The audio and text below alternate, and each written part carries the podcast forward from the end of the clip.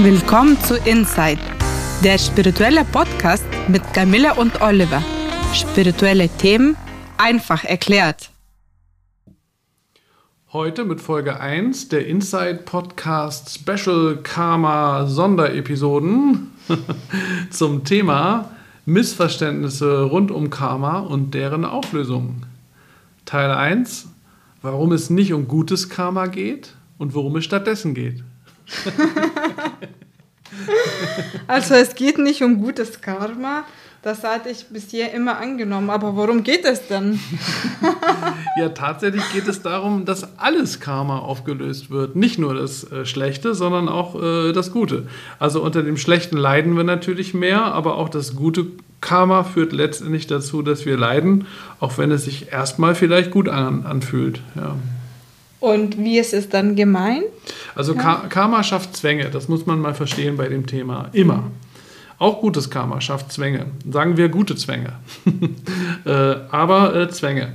Karma zeigt auf, an welchen Ecken und Enden in unserem Leben wir nicht ganz frei sind, wo wir nicht ganz frei handeln können. Zum Beispiel durch Krankheit oder weil wenig Geld zur Verfügung ist oder wenig Zeit.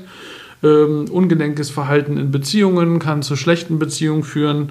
Das ist in der Regel mit schlechtem Karma gemeint. Und was ist mit der guten Karma gemeint?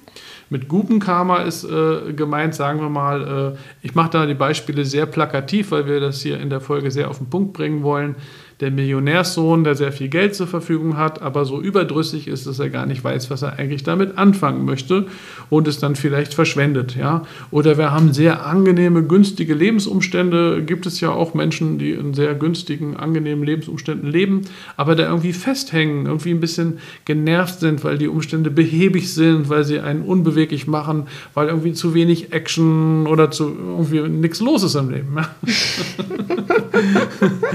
Und äh, das Ziel ist letztlich karmaloses Handeln. Also nicht ein Handeln, das zu gutem Karma führt, sondern zu ein Handeln, das Karma auflöst. Gutes und schlechtes Karma. Und kannst du auch noch dazu mehr Beispiele geben? Ähm, ja, also bestimmte Situationen scheinen sich ja zu wiederholen. Also je älter wir werden, merken wir das auch. Äh, die haben offenbar dann auch ein bisschen mit uns zu tun. Wir fragen uns dann, warum passiert das eigentlich immer mir? Aber irgendwie, der andere ist natürlich auch beteiligt, äh, aber man selber offenbar auch, wenn sich die Dinge wiederholen ne, im, im eigenen Leben. Sagen wir mal, der Chef knallt mir kurz vor Feierabend noch einen Akten auf den Schreibtisch und sagt, das muss noch gemacht werden oder schickt mir eine E-Mail, vielleicht heutzutage sagt, guck dir den Anhang an. Und dann bin ich wortlos und schnappe nach Atem und denke, warum immer nur mir? Warum soll ich das jetzt machen? Ja, und nicht der Kollege da drüben, der geht jetzt einfach nach Hause. Äh, ja, nun gibt es verschiedene Möglichkeiten, mit so einer Situation umzugehen. Ne? Ich kann das wortlos erledigen, einfach machen. Ja, denken, ich muss diese Pflicht erfüllen. Äh, ich kann aufbegehren, also sagen, nein, das mache ich nicht, wie können Sie nur, ja.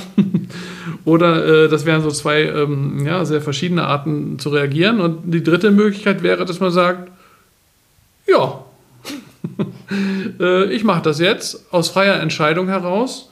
Ein Stück weit vielleicht. Ich fange mal damit an, dann gehe ich vielleicht, mache ein bisschen länger, gehe aber trotzdem nach Hause, habe noch einen schönen Abend, mache den nächsten Rest dann am Morgen dann kommt vielleicht der Chef und sagt, haben Sie nicht alles gemacht? Ich, nein, habe ich nicht, aber ein bisschen habe ich gemacht. Ich habe gemacht, was ging.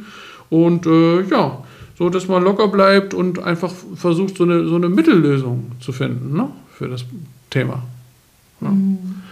Äh, also jetzt nicht sagt, nein, das mache ich auf keinen Fall oder äh, äh ja, okay, ich mache immer alles, was Sie wollen. Ne? Das wäre ja beides übertrieben sozusagen. Also es gibt dazu ein ganz schönes Zitat aus dem Patanjali Yoga Sutra. Äh, die Handlungen des Yogi sind weder schwarz noch weiß. Die Handlungen anderer sind dreierlei. Schwarz-weiß oder nur weiß oder nur schwarz. Also dieser Satz, die Handlungen des Yogi, also eines Menschen, der, sagen wir mal, spirituell sehr weit ist, sind weder schwarz noch weiß. Das ist das, worauf ich hinaus will in dieser Folge. Heißt mittelmäßig. Mittelmäßig ist nicht das richtige Wort, Wort im Deutschen. Dann wäre es, ähm, äh, man könnte sagen, ähm, was ist mittelmäßig? Das ist, äh, sagt man, das ist, das ist eigentlich nicht ganz richtig. Ähm, der Weg der Mitte, nennen wir es so. Der Weg der Mitte. Mhm. Mhm. Oder der Autor Armin Risi sagt zum Beispiel der radikale Mittelweg. Ne? Da habe ich gerade ein Posting zu gemacht, das hast du, glaube ich, auch gesehen. Ne? Mhm. Also das ist, glaube ich, das richtige Wort. Ähm, und die gute Nachricht ist, spirituelle Praxis löst automatisch Karma auf, Also wenn ich regelmäßig meditiere oder regelmäßig Reiki mache, so wie wir, löst sich erstmal schon mal automatisch äh, Karma auf. Ähm, oder ich werde auch zunehmend in Situationen gebracht, in denen ich Karma auflösen kann, durch diese verstärkte Verbindung mit dem äh, Universum. Mit dem Universum, genau. Und im Reiki haben wir auch die Lebensregel, widme dich deinem Karma. Ähm, also äh, mit dem Ziel natürlich, Karma aufzulösen und frei zu werden von diesen Zwängen und von aufgesetzten Bindungen. Und dann, so ist die Idee, äh, wir werden das in weiteren Folgen noch vertiefen, kann man nach dem Tod äh, im Himmel sozusagen, im Jenseits entscheiden, ob, ob man nochmal wiederkommen möchte auf die Erde oder nicht. Mhm.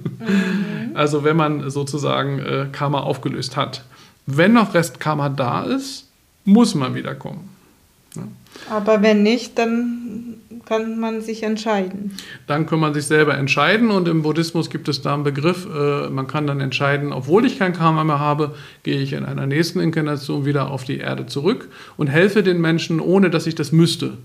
Oh, und im äh, Buddhismus äh, nennt man das Bodhisattva, so jemanden. Mhm. Bodhisattva. Ja, mhm. Oder man bleibt einfach oben im Jenseits.